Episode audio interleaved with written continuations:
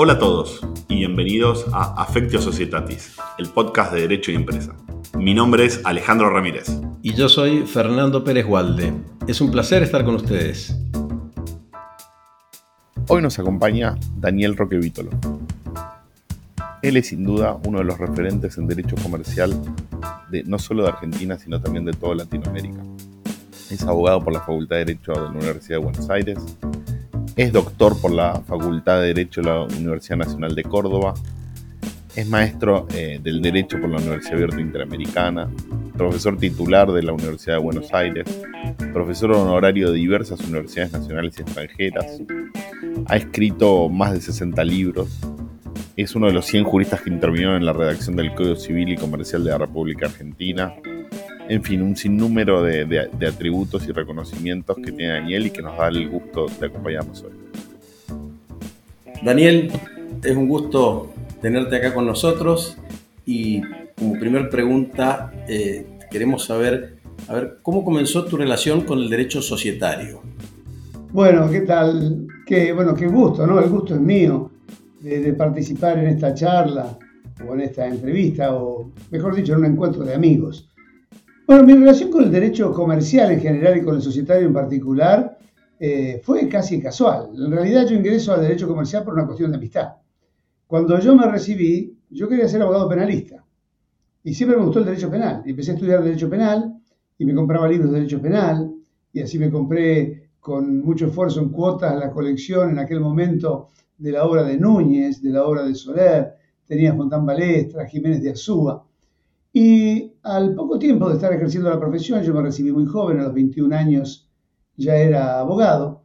Eh, yo tengo, de, saben ustedes, una relación de hace muchísimos años, eh, digamos de toda una vida, con Ricardo Nissen, que fuimos compañeros de colegio y compañeros de la universidad, y nos recibimos con alguna diferencia de, de tiempo, pero digamos, hicimos la carrera juntos. Eh, y un día, comiendo, él me dice, bueno, ¿sabés que estoy en la, en la cátedra del doctor Colombres? Ingresé a enseñar en la Facultad de Derecho, Derecho Comercial. Y yo digo, ah, mira qué bueno, yo estoy tratando de hacer penal. Me dice, ¿por qué no venís conmigo a las clases? Y yo le dije, mira, porque en realidad me gusta el derecho penal. Dice, dame un, digo, dame un motivo por el cual yo iría a clases de derecho comercial con vos y estudiar derecho comercial para dar clases con vos. Y me dijo, bueno, el motivo es que sería una oportunidad de vernos. Siempre nos estamos viendo en el colegio, nos vimos en la facultad y ahora cada uno hace su vida profesional y, no estamos juntos y nos vemos. Sería quizá una buena idea, eh, una vez, dos veces por semana, nos vemos y estamos juntos. Digo, yo te acompaño. Y entonces en aquel momento empecé a ir a la facultad como ayudante de cátedra en, la comisión que se llevaba un juez comercial, eh, que después se convirtió en camarista laboral, el doctor Jorge del Valle Pupo. Y bueno, con Ricardo éramos ayudantes y lo ayudábamos con las clases, tomábamos lista y empecé a estudiar y al poco tiempo eh, me dice Ricardo, Daniel, mira, eh, hay un ex camarista que, está trabajando con nosotros en el estudio con mi papá y con el doctor Vázquez, que es César Agustín Caivizo y es titular en la Universidad de Belgrano. Y está necesitando profesores jóvenes para cubrir las comisiones de Derecho Comercial. Yo digo, Ricardo, pero esto no es lo mío. Me dice, pero te imaginas qué divertido que vayamos juntos a dar la clase a Belgrano. Yo te paso a buscar en el auto, conversamos en el auto, volvemos en el auto y nos vemos. Bueno, y así empezó. Y empecé a, dejar de costado los libros de Derecho Penal, empecé a consultar los libros de Derecho Comercial, a estudiar a los maestros de Derecho Comercial, a profundizar y me fui enamorando del Derecho Comercial. Y dentro del Derecho Comercial, bueno, siempre una inclinación muy fuerte que tuve fue el Derecho Societario, porque para mí siempre las sociedades, eh, me maravillaron, me pareció un invento, una cosa eh, genial, eh, por, dos conceptos. Primero, por el hecho de la personificación y la generación de un centro diferenciado de imputación de conductas como nuevo protagonista del derecho de la organización, de, la empresa, de la mano de, de, uno de los grandes inventos de la humanidad que ha sido la responsabilidad limitada, contra lo que muchos dicen ha sido uno de los factores y de los molinos que han llevado agua al desarrollo económico y al progreso social. Eh, y el segundo, la posibilidad de utilizar esas estructuras para personas individuales o personas humanas. el segundo gran invento que es la sociedad unipersonal, la posibilidad de afectar patrimonios para un emprendimiento, limitando la responsabilidad o afectando determinados bienes, generando una nueva comunidad patrimonial que protege a un grupo particular de acreedores vinculados al giro. Una, y me parecieron dos genialidades, junto a la de los títulos de crédito, eh, que también tenía que explicar porque en esa materia de Belgrano, no en la, Universidad de Belgrano, no en la Nacional, que dábamos sociedades, era, un, era concursos y quiebras, que también tuve que ponerme a estudiar de eso, eh, y, títulos de crédito. Y finalmente la vida me llevó a que cuando eh, fue presidente Carlos Saúl Menem y vino una reforma importante en materia económica y la ley de convertibilidad, eh, también pensaron que había que hacer una nueva ley de quiebras y me convocaron junto con Julio César Rivera a, redactar la nueva ley de quiebras, que es la que rige hoy todavía en el país. Y así fui de a poco colocándome en el derecho comercial.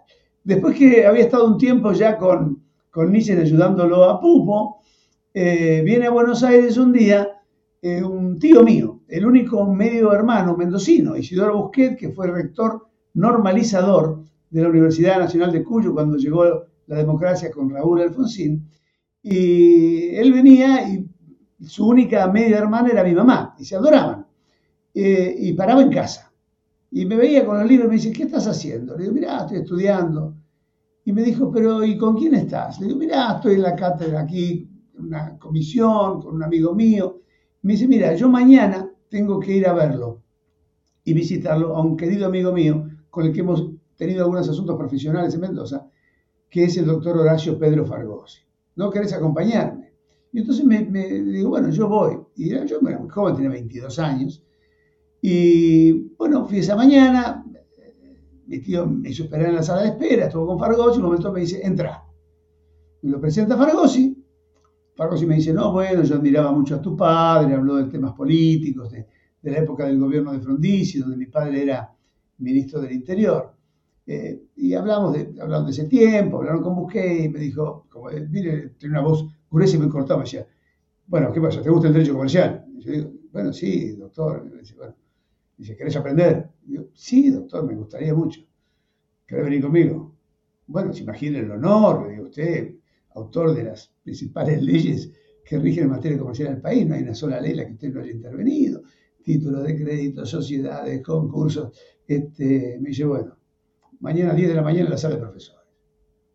Bueno, yo me temblaban las piernas, volví a mi casa, al día siguiente fui y bueno, comencé el curso con él eh, de ayudante, de hecho al principio, solamente el asistente, después fui ayudante de segunda, ayudante de primera, vino el concurso de adjuntos, eh, hace como más de 30 años, me dijo que me presentara, yo le decía, ¿le parece, maestro? Sí, presentate, vas a andar bien. Me presenté, gané, fui nombrado y después él una vez me dijo, en Mar del Plata, que estábamos almorzando, me dijo, en mi corazón me gustaría que vos fueras mi sucesor. Y, le digo, bueno, pero digo, Horacio, hay mucha gente más grande. Eh, en esa época yo tenía 40 eh, años. Y yo le digo, mire, o 38, 39 años, le digo, mire, la tradición siempre en la Universidad de Buenos Aires ha sido que en esa época los profesores se jubilaban a los 65, entonces eh, no, estaba todavía la pedida cautelar que nos lleva y nos permite estar todavía hasta los 70. Entonces él me dice, eh, me dice, pero me dice, no, pibe, vos tenés talento, me encantaría que fuéramos. Digo, mire, esto no es imposible, olvídese. Porque, digo, siempre la tradición es, los de 65 se van y entran los de 55. Yo tengo 40 o 39, le digo, yo tengo que esperar 10 años, cuando los que están en su cátedra, que había personas realmente muy, muy, muy prestigiosas eh, y que tenían una trayectoria, ¿sí? lleguen a los 65, lo suceda a usted y se jubilen, me será mi tiempo. Y me dijo, me dijo, el tiempo es el tiempo de cada uno. Te digo una cosa, si no te presentás al concurso de titular, no vengas más a dar clase a mi cátedra. Con lo cual fui y por supuesto presenté los papeles y se habían presentado como 50 más o menos candidatos, entre los cuales había gente muy prestigiosa.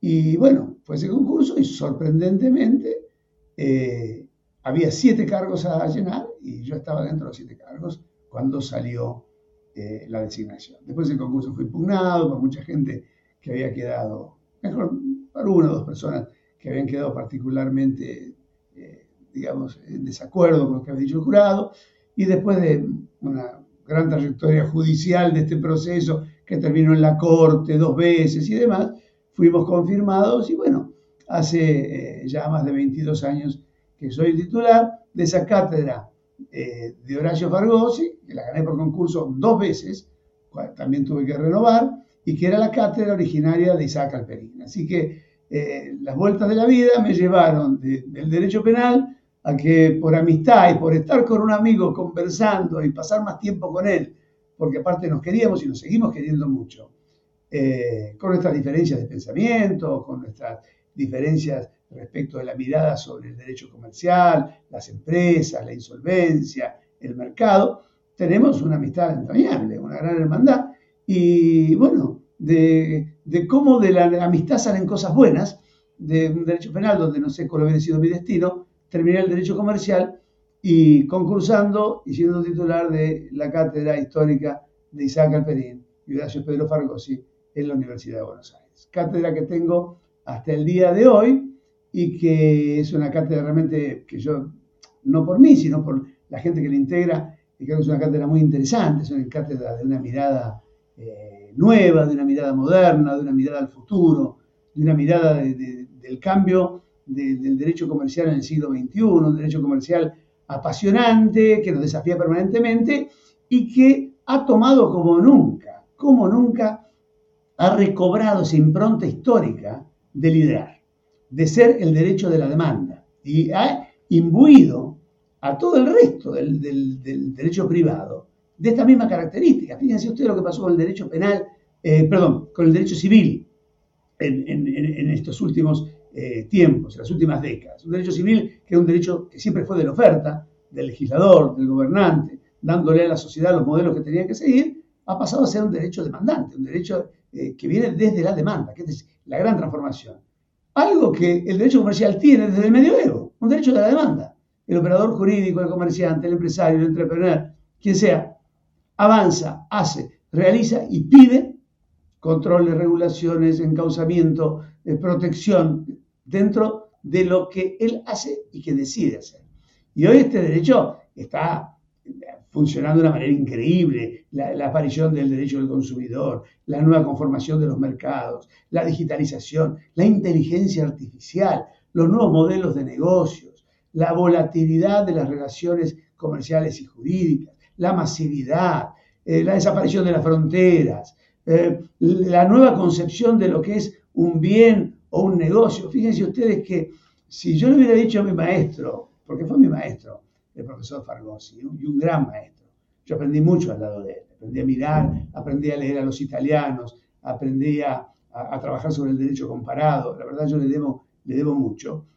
pero si yo le hubiera dicho en aquel tiempo eh, que, eh, no sé, que la, eh, la, empresa que tiene mayor cantidad de pasajeros alojados de forma privada en el mundo, como es Airbnb, es una empresa que no tiene ni un solo hotel ni una sola habitación, que no es dueña de ningún inmueble, le hubiera dicho, usted está loco.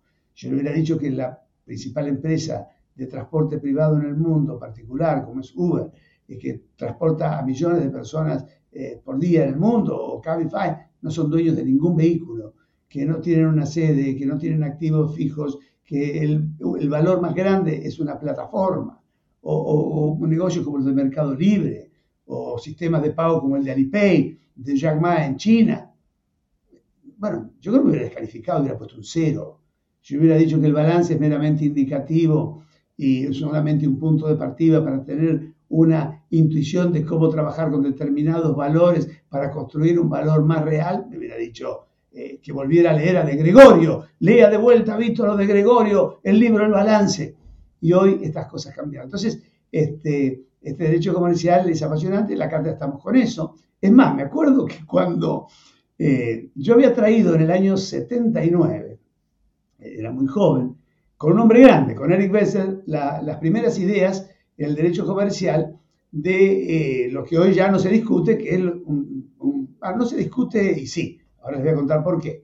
este concepto de la responsabilidad social empresaria, ¿no? Eric Betzler, un hombre grande que había hecho un, eh, máster en sociología de la organización en Colombia y que se sentaba conmigo cuando yo trabajaba como empleado en el Ministerio de Agricultura, recién recibido en una parte técnica, donde analizábamos leyes este, nacionales y provinciales, como técnico en el Consejo Federal Agropecuario, compartí el escritorio con él. Y él vino y me contó a su regreso a Estados Unidos, me habló de toda esta gente. Eh, me habló de Bowen, me habló de Maguire, eh, me habló de Carroll, me habló de Davis, después eh, apareció Freeman, bueno, y el tipo me decía, pero vos te gusta el derecho societario y no, y no lees esta gente. Le digo, mire, acá no leemos esto. Nosotros leemos Rocco, Vivante, Auleta, el profesor Espada. Me dice, no, querido, tenés que leer esto. Esto es lo nuevo. Bueno, empecé a leer, me fascinó, y entonces me invitó a hacer un artículo conjunto que se llamaba La, función social de la nueva empresa. ¿no? Bueno, hicimos el artículo, los dos, quedó fantástico el artículo. Estábamos fascinados con el artículo por supuesto, lo quise publicar y me sacaron corriendo. Fui a la revista jurídica, me dijeron, eh, jefe, muy lindo todo, te queremos un montón, Dani, pero esto no le interesa a nadie, no va. No, pues no podíamos publicarlo. Hasta que apareció un demente, digo yo, un benefactor, un señor que se llamaba Himshut, que tenía un librito, una publicación, no era un librito, pero era una especie de como el librito que salía todas las semanas. De esa época no había internet, no había nada. Entonces, los índices de actualización del INDEC eh, para saber cuál era eh, el, precio al consumidor, la circular del Banco Central, todo era impreso. Y este hombre hacía un boletín, que se llama Boletín Informativo Empresario, y publicaba esas cosas, con lo cual llegaba mucho al ambiente empresario, y dentro de esto él tenía una pequeña publicación de una revista empresaria que se llamaba Dirección y Gestión. Y él lo leyó y dijo, che, la verdad que me parece piola, y lo publicó en el año 79 a la gente del ámbito del derecho le pareció un delirio. Es más, en el año 82, cuando hago el primer manual para la cátedra de iniciación al estudio del derecho comercial de la empresa, yo era profesor adjunto, se lo presento a Fargosi, mi titular, y le digo, mire lo que preparé para la cátedra, y él miró y me dijo, está bárbaro, Víctor, pero ¿sabes qué? El capítulo 8 creo que era, que es la empresa en la nueva dogmática jurídica, dáselo que ellos lo lean por su cuenta pero no lo vamos a ver en clase, porque Fargosi, que era una persona muy talentosa y, también un, gran maestro, eran bastante conservadores, era audaz en muchas cosas, pero conservador en otras. Y esto no, le gustaba mucho. Así que eh, siempre, nosotros en la cátedra, por lo menos conmigo, siempre se empezó con esto y finalmente en Manual de Derecho Comercial está esta mirada de, la empresa, la función social, de todas estas cosas, y de, y de leer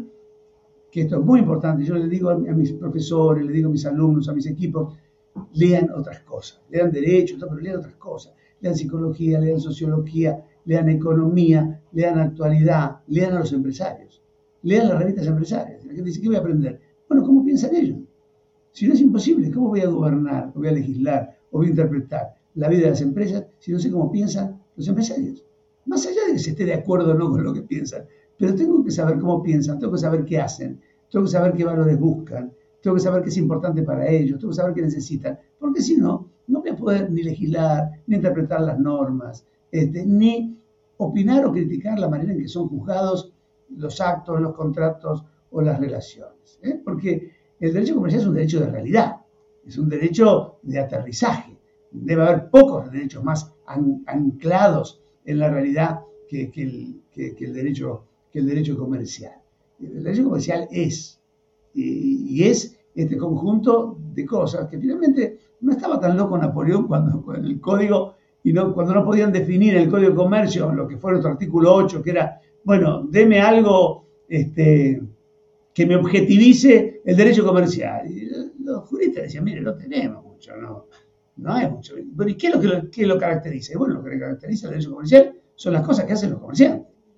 Napoleón dijo siempre, yo no puedo hacer un código subjetivista cuando estoy haciendo una consolidación de Estados nacionales y un poder público, dejando que haya una casta de gente que se maneja por su cuenta. Y si vamos a lo que era el artículo 8 del Código de Comercio derogado en el año 2015 por la ley 26994, y vamos al Código de Napoleón, vamos a ver que lo único que vincula el listado de actos de comercio es que son las cosas que hacen los comerciantes.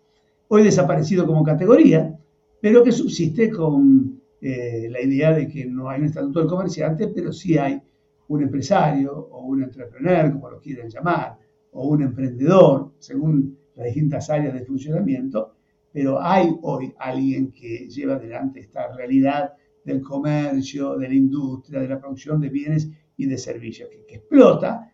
Y en realidad yo creo que el derecho comercial está eh, enfrentando hoy, eh, digamos, el, tiempo eh, de mayor incertidumbre, pero también de, mayor desarrollo, de mayor desarrollo. Explotó y transversalmente este derecho comercial está invadiendo todo el derecho privado y aún parte del derecho llamado privado público, como el derecho laboral. Hoy pensar un derecho laboral como si el trabajador fuera una burbuja abstracta y no estuviera inserto en una actividad productiva como parte o, stakeholder en, esta idea que, que, en su momento Freeman eh, nos, eh, nos acercó eh, hace ya varias décadas, de, que es parte de este engranaje y tiene que estar adaptado al funcionamiento del engranaje porque si no es expulsado o, no puede ingresar dentro del engranaje. bueno, es, algo maravilloso que es un desafío del tiempo. Y, y, nosotros vemos mucho hoy en Argentina. Fíjense ustedes, yo digo, ¿cómo se juzga una ley. Una ley es buena o es mala, un régimen es bueno o es malo. ¿Según qué? ¿Según me guste o no me guste? No, porque eso es un tema subjetivo. Según los resultados. Es decir, ¿qué busco yo con la norma? ¿Cuál es el resultado? La norma es buena, la norma es mala, eh, en sentidos de eficiencia. Un ejemplo de algo que hemos vivido muy cercanamente, que tiene que ver con el derecho comercial y de los mercados. Eh, un gobierno determinado establece que está muy preocupado porque la canasta básica familiar, que tiene un componente de carne, eh, ese bien está subiendo el precio. Entonces dice, bueno, voy a tomar una medida heroica, suspendo las exportaciones para que todo quede en el país y el precio baje. Se sanciona la norma, se suspenden las exportaciones y el precio interno sube. ¿Buena o mala la norma? Mala. ¿Por qué? Porque usted no está de acuerdo, Víctor, con las exportaciones, los controles estatales. No, porque si lo que busco es que el precio baje y el precio a consecuencia de la norma sube, es que la norma está mal. Derecho laboral con las empresas. Año 1974, ley de contrato de trabajo, gran proclama. una ley para proteger el empleo, para proteger el trabajador, para combatir el empleo en negro, para legalizar el trabajador. 50 años después, más de la mitad de la fuerza laboral está en negro y no registrada. Éxito o fracaso de la norma. Fracaso. Año 1972, ley 19.550, gobierno de Juan Carlos Onganía, revolución argentina, dictadura militar, planteo, como casi todos los gobiernos militares, que lo más importante es la planificación. Onganía tenía una mirada sobre lo que llamaba la comunidad organizada y él decía que la comunidad y las corporaciones se organizaban desde el poder. Y entonces salieron los famosos planes de desarrollo, eh, y dentro de los de desarrollo estaba la sanción de una ley de quiebras y de una ley de sociedades. Se sanciona la ley de sociedades, ¿cuál era la idea? Todos adentro de lo que nosotros queremos dentro de nuestra planificación. Concepto de regularidad, concepto de tipicidad. Sociedad típica, nula. Sociedad irregular, sancionada. Sociedad de hecho, sancionada. Acá queremos contratos escritos. Acá queremos sociedades típicas y acá queremos sociedades inscritas. Y el que está fuera de esto, bueno, el que es atípico es nulo, de nulidad absoluta, insanablemente nula, ni siquiera puede corregirlo ni nada. El que no quiere hacer contrato escrito en sociedad de hecho va a tener una sanción, porque no es una carga el, instrumento escrito, había una sanción, porque se le aplicaban consecuencias tremendas. No era que no ponía frente al tercero las defensas, no valía ni entre las partes, rompía el principio de fuerza obligatoria del contrato consagrado por el Código Civil derogado y ratificado por el Código Civil y Comercial de la Nación. ¿No es cierto? Tercero, todos responden en forma solidaria, limitada y directa sin beneficio de discusión y de división. Y lo mismo ocurría con las sociedades irregulares. 50 años después, ¿qué ocurrió? Había más sociedades irregulares y de hecho que sociedades regulares y típicas. Y estaba el país lleno de sociedades atípicas sin que se hubiera declarado jamás una nulidad. Por ejemplo, sociedad típica era las famosas sociedades de hecho con instrumento escrito. Cuando uno iba a la FIP y le decía, tengo una sociedad de hecho, muéstrame el contrato. No, bueno, el contrato es verbal porque... No, mire, si no tiene quit. Bueno, ¿qué hacía la gente? Iba a la esquina y hacía un escrito. Sociedad de hecho entre Pérez Walde y Daniel Vítolo han hecho otro, otro, otro. Y se presenta, esa era una sociedad atípica, nula, y sin embargo le escribía, tenía quit y funcionaba. La FIP llegó a tener, llegó a tener el formulario. Formulario. Y nadie. De sociedad de Entonces, si 50 años después no sirvió, entonces cuando ahora viene el Código Civil y Comercial de la Nación y dice, che, esto no sirvió, cambiemos. Viene la sección 4 del capítulo 1, la gente se escandaliza, no, qué barbaridad, qué apertura. Bueno, pero ¿qué estamos diciendo? ¿Qué? ¿Estaba viendo otro? No, no funcionó. No funcionó. No funcionó. Políticas públicas en materia empresaria. Bueno, 1974, un año difícil. Muchos quizás los que van a escuchar este reportaje o esta entrevista no habían nacido. ¿eh? Pero la Argentina tenía tiempos de enorme convulsión, convulsión social, incertidumbre económica, incertidumbre financiera, zozobra en las calles. Pobreza, 4%. Pleno empleo. 50 años después, 50% de la población por debajo de la línea de pobreza. 7 de cada 10 niños están subalimentados. Dentro del 50% por debajo de la línea de pobreza, no menos de un 30% están en indigencia. Políticas efectivas son efectivas en 50 años. ¿Hemos ido para adelante o hemos ido para atrás? 50 años después, el mundo creció con Producto eh, Bruto per cápita.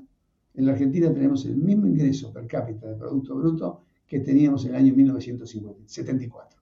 50 años sin haber podido ir para adelante y vamos en bajada. Entonces, la pregunta es, ¿no tenemos que cambiar? Tenemos que insistir lo mismo. Es decir, tenemos que pensar en las sociedades de la misma manera que, la pensamos hace 50 años, si no fue peor. ¿Y quién tiene que hacer las leyes societarias? ¿Un abogado o un economista? No, las leyes societarias las tiene que hacer un equipo. Como el Código Penal lo tiene que hacer un equipo. Yo eh, fui muy crítico de eh, los dos últimos proyectos del Código Penal. Eh, por ejemplo, para que veamos, porque este es otro tema. Eh, los penalistas, por ejemplo, piensan que el derecho penal es una cosa de penalistas. Sin embargo, los delitos los cometen gente que no es penalista. Las penas las sufren personas que no son penalistas y muchas de las cuestiones vinculadas a la teoría del delito están con protagonistas que no son penalistas. Ahora, ¿cómo los penalistas van a legislar sobre delitos económicos sin economistas? ¿Cómo van a legislar sobre delitos societarios sin societaristas? ¿Cómo van a legislar sobre fraudes concursales sin concursalistas. ¿No es cierto? ¿Cómo van a, eh, legislar sobre eh, cuestiones de abuso, minoridad y demás sin expertos en derechos de familia, sin psicólogos, sin sociólogos? Miren quiénes integran la comisión de, de redacción del Código Penal, nada más que penalistas. Y así es como después dicen que es maravilloso y cuando vamos encontramos a estas personas, el ejecutor, el que intervino, eh, confundimos al director suplente con el titular, confundimos la empresa con la sociedad. Y en materia societaria, en materia concursal, tienen que ser equipos interdisciplinarios o alguien que redacte, un líder, eh, Acevedo, Vélez en su momento, que consulten gente que tengan equipos de apoyo. Es decir, tampoco pido que el economista redacte la norma societaria, porque quizás no la conoce, pero sabe si algo funcional o no funcional, sabe de relaciones de agencia, sabe de cómo se comportan los mercados, eh, saben eh, qué, facilita y qué estorba, sabe qué normas son absolutamente inoperantes y qué normas no lo son, porque conoce la historia y el comportamiento de los mercados. Entonces yo creo que aquí, eh, y esto el derecho comercial siempre ha sido bastante interdisciplinario, quizás no en la formulación o en la enseñanza, pero sí en la construcción. Eh, la mayoría de las normas, viniendo de la demanda, vienen de cosas que piensan los empresarios. Y cuando no se quiso hacer esto, fracasó. Caso típico, la factura conformada. Es decir, alguien estuvo en Brasil hace 60 años y vio una norma llamada la duplicata, un instituto que era una factura que se era por copias y demás, que servía de título ejecutivo, y dijeron, esto es maravilloso, esta duplicata la llevo a la Argentina, la pongo en funcionamiento y la gente se va a enamorar de esto porque es un instrumento de crédito increíble. Vinieron acá, la sancionaron y a nadie le interesó. Entonces dijeron, no, no es que nos equivocamos o que no lo necesitan, la gente está equivocada. Y quizá el error es nuestro porque pusimos muchas trabas en materia de documentación y contabilidad. Así que vamos a cambiar las normas de contabilidad y con esto la gente lo va a adoptar. Reformaron la norma volvieron a hacer la factura conformada con distintas normas en materia de registración y contabilidad y la gente no la usó. Entonces dijeron, no, no es que nos equivocamos y no le interesa, sino que el problema está en que esto tiene connotaciones impositivas. Así que lo que vamos a hacer es cambiar las normas impositivas para que el impacto no sea tan grande. Cambiaron las normas impositivas y la gente no utilizó la factura de crédito. Entonces, indignados con que la gente no quería la factura de conformada, indignados con que no quería la factura conformada, dice, bueno, mira, vamos a volver a cambiarla, pero vamos a hacer con una ley nueva y le vamos a cambiar el nombre. Le vamos a poner factura de crédito, porque ya está muy devaluado y va a ser una cosa nueva que la gente va a adoptar. Entonces, la gente no hizo factura de crédito. Y el último acto de soberbia fue decir, bueno, ¿saben qué? Me hartaron. Ahora va a ser obligatoria. La hicieron obligatoria y la gente tampoco emitió factura de crédito. Oferta que no funcionó. El derecho comercial es un derecho de la demanda. Vos hiciste referencia a dos grandes creaciones del derecho comercial y societario en particular, como lo es la responsabilidad limitada y la sociedad unipersonal que permite el fraccionamiento del patrimonio. ¿Crees que hay lugar para una nueva creación y en ese caso afirmativo, por dónde crees que, puede venir? A ver, seguramente va a haber una nueva creación. ¿Cuál es? Todavía no lo sabemos. Yo creo que la nueva creación del derecho comercial es eh, el tema de la intangibilidad. Eh, nosotros estábamos acostumbrados a una idea de intangibilidad bastante precaria. Los intangibles eran mm, básicamente derechos intelectuales, ¿no es cierto? Propiedad industrial, literaria, artística y alguna cuestión eh, muy tradicional que en la Argentina viene del año 1964, que es este famoso aviamento eh, o, valor llave eh, en, los fondos de comercio o en las organizaciones. Y yo creo que hoy la gran novedad es la construcción del derecho de un derecho comercial en la nube, por llamarlo de alguna manera, donde todo es intangible, donde la moneda de pago es intangible, donde la acumulación es intangible, donde los registros son intangibles. Es decir, me parece que el, tercer invento que viene de la mano de la tecnología eh, en el derecho comercial va a ser este tema de los activos intangibles. Pensemos, ya les dije el caso, hablamos de Uber, hablamos de Airbnb, ¿Qué es lo que vale de ellos? La plataforma digital. Eh, la plataforma digital, la construcción de la plataforma digital y la alimentación y el sistema de alimentación y retroalimentación de la eh, plataforma digital.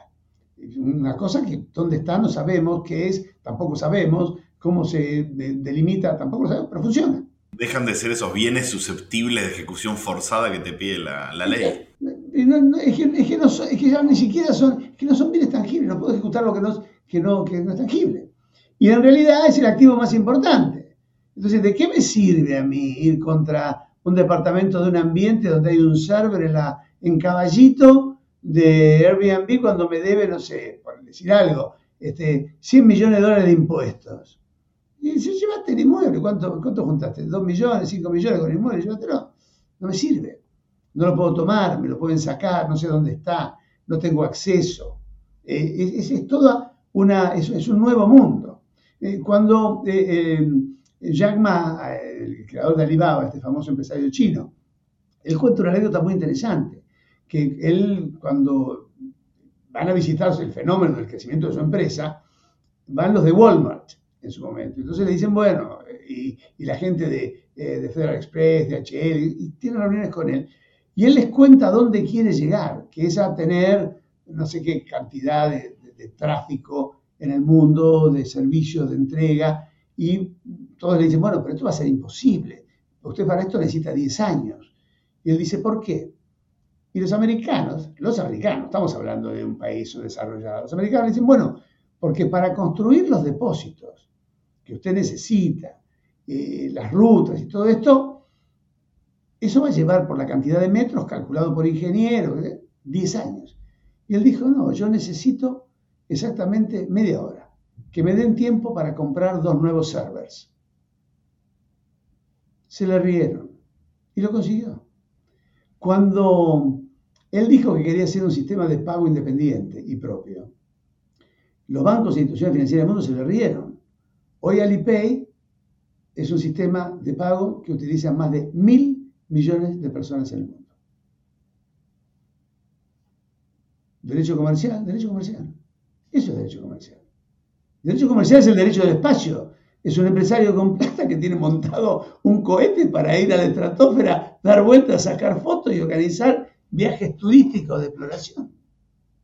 Este año el estado de Wyoming en Estados Unidos reguló las sociedades sin humanos, que los socios son algoritmos y robots. Pero lo que pasa es que va a ser una realidad. Y, y este tema de la inteligencia artificial es la gran revolución del derecho comercial. es la gran revolución del derecho, pero especialmente el derecho comercial, porque el derecho comercial tiene el tema de los intangibles, los derechos intelectuales, las patentes, toda una gran discusión sobre esto. Y la inteligencia artificial está bueno, el, tema, Fernando ha, hablado, ha dado charlas, ha escrito sobre esto de los smart contracts, es decir, los contratos inteligentes, eh, los sistemas inteligentes, el, tema de la utilización de robótica, pero la utilización robótica no es lo que sorprende, porque hace 50 años también había robots. Lo que sorprende es que al robot se lo puede entrenar, se lo prepara, y lo más sorprendente, es lo último que hay en inteligencia artificial, es que el robot autogestionado, sobre la base de un autoaprendizaje algorítmico de prueba y error, en tiempo récord, supere en materia de eficiencia al robot programado por los humanos. Y esto trae otra cuestión, que es eh, entrar en un mundo donde estamos en una ola donde estamos surfeando arriba, pero una ola que no se puede romper, porque si la ola rompe nos matamos todos. Cuando la gente dice, bueno, la tecnología yo desenchufo, no podés enchufar. Si alguien apagar el botón hoy, el mundo explota. Se caen los aviones, chocan los barcos, eh, hay accidentes, explotan las plantas nucleares. No se puede bajar la tecnología. Entonces, y se está generando una cosa maravillosa, el derecho comercial está generando una suerte de inteligencia artificial de carácter colectivo, que esta es la, es la gran revolución, no es la inteligencia artificial, es la inteligencia artificial colectiva. Esto es que la propia inteligencia se va a munir por sus propios medios de toda la información que existe, la va a clasificar según los criterios que ella misma ha elaborado en razón de experiencias, de ensayos, de errores o lo que fuera, para poder terminar dando una plataforma o una solución. Y claro, esto da miedo. La gente dice, bueno, eh, como dice tu puede fallar. Sí, es verdad. La inteligencia artificial se equivoca, como el humano se equivoca. Lo que pasa es que eh, hay un, autor muy interesante, Peter Nordic, que dice, bueno, el problema de la, inteligencia, artificial no es que se equivoque, el problema es que acierta. Ese es lo que genera temor de la inteligencia artificial. Porque se equivoca, sí, y el humano también. Pensemos, eh, un millón y medio de accidentes de tránsito fatales por año en el mundo. Toda la experiencia del auto autotripulado, digamos, o autónomo, sin tripulación, dos muertos. Seguramente si nadie manejara y todos los vehículos fueran autocomandados, la eh, tasa de accidentes de tránsito bajaría al 50% en forma inmediata solo con implementar el sistema. Sin embargo, la gente no va a permitir un 50% de tasa, eh, le va a parecer alta, aunque el humano tenga el 100%. Finalmente, solamente se va a terminar adoptando la inteligencia artificial en forma masiva cuando eh, la ratio sea casi cero, porque hay una resistencia absoluta. ¿Y cómo va a impactar eso en otros negocios? Porque si vos no tenés accidentes, impacta en el negocio de los seguros. Los seguros a su vez invierten en, los mercados de valores. Te genera todo un descalabro por todos lados. Pero los mercados de valores también financian los proyectos de inteligencia artificial que hacen crecer al mundo. Entonces, es toda una rueda. Lo que pasa es que va a haber un mundo diferente. Y acá el cambio, eh, digamos, cultural es enorme. ¿Cómo es el tema de la enseñanza? Hoy se está discutiendo qué vamos a enseñar en la escuela y qué vamos a enseñar en la, universidad. Eh, no sé, hay cosas que, por ejemplo, yo me resisto a que se dejen de enseñar por más que la inteligencia artificial te las pueda solucionar, que es las matemáticas. Y si las matemáticas, por ejemplo, hoy se están casi abandonando porque, claro, la inteligencia artificial, porque finalmente una máquina de calcular es inteligencia artificial. A lo que pregunto yo es, ¿cuándo fue la última vez que sumaste, dividiste restaste con un papel y con un lápiz? Yo lo hago todos los días. Sumo, resto y todo, no voy al Excel. Para Las cuestiones muy complejas, por supuesto que sí, pero las cosas básicas no uso maquinita de calculadora, no tengo en la mano ni arriba del escritorio. ¿Por qué? Porque el estudio de las matemáticas permite el desarrollo de un sistema de pensamiento abstracto, que es fundamental para, el, para, el, para la invención, para el crecimiento, para la maduración, para la evolución. Si nosotros entregamos toda la inteligencia, dejamos de pensar en abstracto, porque las máquinas firman con nosotros, la humanidad va a tener una decadencia. Parece que eso hay que conservarlo, pero en cuanto a otras cosas, el mismo tema del derecho, yo ahora en otra universidad privada en la que tomé como un desafío, también por amistad, de, tomar una carta de derecho empresario, cambié totalmente el programa, ya no enseñamos más eh, la ley de sociedad, las leyes una por una, sino que trabajamos con conceptos y tenemos apoyo, por supuesto, de lecturas y de actividades que están vinculadas con las normas, pero estamos trabajando con conceptos, con interpretación, eh, con, una mirada diferente que es lo que nos va a dar el, que, yo creo que es el futuro, que es este derecho en evolución, en permanente cambio, en una, en una demanda que es, que es fuertísima, es fuertísima. Fíjense, si nosotros vamos a, a, 20, 30 años atrás, donde había celulares, recordemos, alguna vez tuvimos un Movicom que era un ladrillo, alguna vez tuvimos algo que se llamaba Nokia, ¿eh? y que era líder en el mundo. Y en esa época, yo, yo no recuerdo al menos que hayan existido, como dice un, un simpaticísimo profesor catalán, Xavier Marcel, dice, dice, dice, en aquella época yo no encontraba manifestaciones de gente con pancartas que decía, queremos smartphones, queremos smartphones. No, nadie pedía eso. Y un día apareció BlackBerry y juntó, el, dijo, bueno, le voy a meter el correo electrónico contra el teléfono y la gente qué maravilla y todo, qué sé yo, pero y la gente empezó a decir, che, ¿por qué no me mete la máquina de fotos? Y no puedo hacer videos. ¿Y por qué no me mete un sistema de comunicación rápido? Y no puedo navegar por internet. Y este, perdón, y yo con esta máquina no me puedo servir de computadora. Y, no, y ahora cambió. Todos los investigadores, Silicon Valley, todos están desesperados porque la gente está imaginando y está queriendo cosas. Quiero pagar con el teléfono, quiero tener una billetera en el teléfono, quiero tener una agenda en el teléfono. Bueno, y, cuando dice, bueno, ya te di, bueno, y ahora quiero tener una aplicación que me haga conversión de moneda, y ahora quiero una que me haga divertirme cuando voy, y ahora quiero una que me deje escuchar los podcasts que están haciendo derecho comercial, porque yo viajo dos horas por día en el tren, no puedo mirar, no puedo sacar el teléfono porque me lo roban, pero si me puedo poner un auricular y voy escuchando la clase de, de Vítolo, o de Peregualde, o de Ragazzi, o de Richard, de quien sea, y voy ganando tiempo, la gente está pidiendo eso. Y aparte quiero pagar menos, y quiero internet ilimitado. No, internet no, queremos ilimitado. Y quiero entrar en YouTube, y quiero, y quiero tener mi canal, y bueno. Y, la gente empieza a pedir y los desarrolladores están. Lo que vos referías del, del, machine learning, que es este aprendizaje de la máquina propia, hay un autor español que dice, bueno, por ahora dice la responsabilidad se la podemos imputar al que creó la máquina, dice aquel que la programó, más allá de que aprenda sobre sí misma. El gran problema va a ser cuando esa máquina tenga la capacidad de crear otra máquina, dice. Ahí se cortó la cadena. Eso ya está. ¿Dónde quedamos? Eh, eso ya está. Ustedes saben que en materia, por ejemplo, de inteligencia artificial, hasta hace algunos años, eh, las máquinas, por ejemplo, no podían vencer a los grandes maestros de ajedrez, ni tampoco podían vencer a eh, algo más complejo que el ajedrez, que eran los maestros del juego chino del Go. El juego chino del Go, un juego de 3.000 años, hay personas que dicen que es 500 eh, veces más difícil que el ajedrez. fíjense que cada jugador de ajedrez, al momento de mover un trebejo, eh, evalúa 20 movimientos alternativos. El que en el Go mueve la bolita evalúa 200, que multiplicado por la cantidad de movimientos llega a, proyectar en 500 veces la dificultad. Bueno, la, la última inteligencia artificial para jugar Go evalúa en un segundo 200 millones de movimientos. 20 movimientos el humano, 200 millones de movimientos. La máquina ya venció a todos los maestros de ajedrez y los maestros de ajedrez ya no vencen más a las máquinas. Pasaron un tiempo, la máquina aprendió a corregir, aprendió a pensar, aprendió de su error. Pero se creó una nueva máquina, la famosa eh, inteligencia artificial Alpha Zero.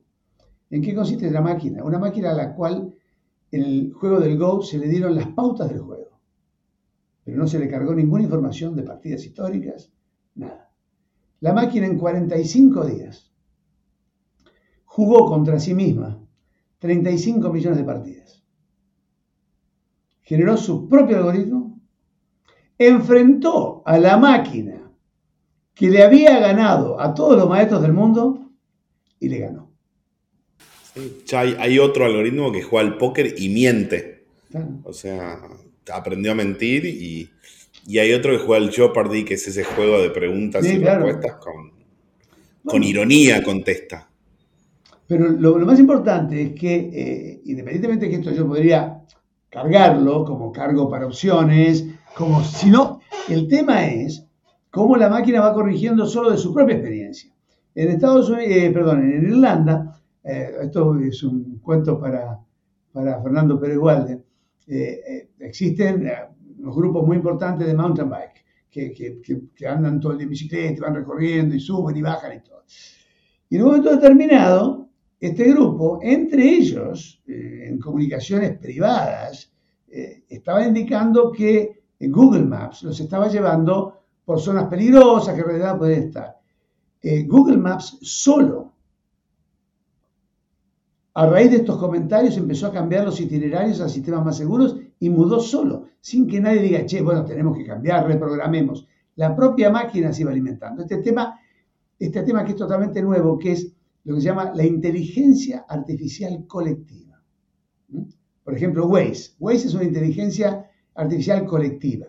Eh, Waze, solo la máquina se alimenta de las experiencias que va recogiendo del monitoreo de millones de personas que están en la misma ruta o en el camino y, van, y van juntando y van tomando y va generando promedios de velocidad de todos los que están en la ruta, no del que se conecta a Waze, de todos los conectados a Waze y de los que monitorea que no están conectados a Waze por vía de satélites.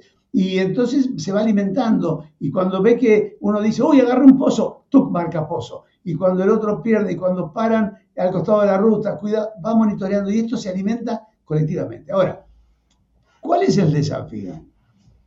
Bueno, el desafío es entender que esto es mucho más grande y que el derecho comercial es una partecita del desafío. El desafío va a ser que con el sistema de inteligencia artificial, con este nuevo derecho, con una administración de justicia que podría mejorar enormemente en sistemas primarios por vías de algoritmos, reduciendo eh, la intervención judicial eh, humana a cuestiones de revisión o de evaluación o, de una suerte de pares evaluadores en casos de conflicto, ¿no? El problema es que esto va a requerir una nueva manera de convivencia. Acá el mundo tiene que ir a un nuevo contrato social. El contrato social que de Rousseau ya no sirve más. Estamos con otro contrato social. Y un contrato que todavía no sabemos, que está en construcción. Estamos como cuando nosotros trabajamos en los contratos con un draft que dice, bueno, yo sé, yo quiero hacer esto o está pasando esto, me salió este negocio, quiero ver cómo hago para juntar esto con lo otro. Y le dicen, a ver, doctor Ramírez, doctor Pérez Walde, ¿cómo hacemos? Y usted dice, bueno, déjeme que empiezo a escribir. ¿Y nosotros qué hacemos? Empezamos a escribir. Y la gente dice, ¿usted qué va a hacer? ¿Un contrato de leasing? ¿Un contrato de locación? ¿Va a hacer un contrato de compraventa? ¿Va a hacer? ¿Qué va a hacer? Digo, espera, no me corran, no me digan qué voy a hacer. Es al revés. Eh, eh, lo que voy a hacer es el resultado de lo que haga. Déjeme construir. Y al final esto va a tomar un cuerpo que será un leasing, una locación, una cosa innominada, de acuerdo a cómo vaya construyendo.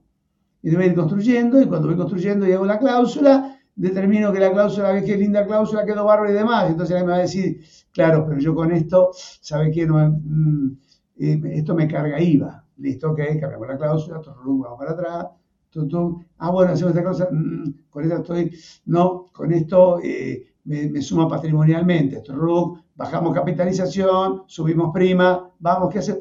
Y cuando termino, quedó algo. Y cuando uno lo mira, dice, epa, como cuando los chicos empiezan a construir con la nieve y juegan. ¿Qué están haciendo? Es jugando con la nieve. Hacen un muñeco, hacen un asiento, hacen, no sé, empiezan a jugar, empiezan a jugar a. Ese es el derecho que está en construcción. ¿Y consideras que ahí también está chocando el derecho societario cuando dos eh, emprendedores dicen, che, necesito estas reglas para, para el negocio? bueno, tenés la 19550 y estos tipos. A ver, esto es, un problema de eh, realidad y ficción. Yo digo, usted puede hacer nada más que esto. ¿Y, con qué para trabajar? Bueno, eh, no, no va a funcionar. Seguramente si necesitan un registro, si necesitan una cuenta bancaria, si necesitan quit, lo van a hacer. Y lo van a hacer, pero no van a funcionar así. De hecho, las sociedades nunca funcionaron como dijeron. Es decir, publicaban el edicto porque tenían que publicarlo, pero nadie leía el boletín oficial, le avisaban, che, salvo que quisieras dejarlo afuera y que no se enterara. Pero cuando yo tenía que publicar el edicto, aunque la asamblea fuera un año, bueno, la gente se avisaba. Eh, el director, sí, la persona, lealtad, buen hombre de negocio, la tía porota, el director, no tiene la menor idea de qué se trata, firma, no tiene... Es así. Eh, yo discutí una vez con un querido camarista y profesor de Derecho Comercial, eh, una vez en Mar del Plata, nos estábamos almorzando, un almuerzo muy simpático, y él me hablaba del director, entonces yo digo, me estás hablando de una cosa que no existe, eh, de la deliberación y el derecho, ¿qué deliberación? Escuchame, hay un, hay, un, cadete que circula con el libro de actas hechas que la gente va firmando por su casa. Hasta que, bueno, fíjense, la ley 22.903, en su momento con la SRL, aceptó esta, esta idea de la ley alemana, decir, bueno, si están todos de acuerdo, no importa, si el instrumento está la firma de todos, no importa si fue simultáneo o fue simultáneo, vale la decisión, ¿no es cierto? O, la incorporación del voto eh, por consulta, cosas elementales. Yo creo que el, derecho citario es un derecho también que está en construcción.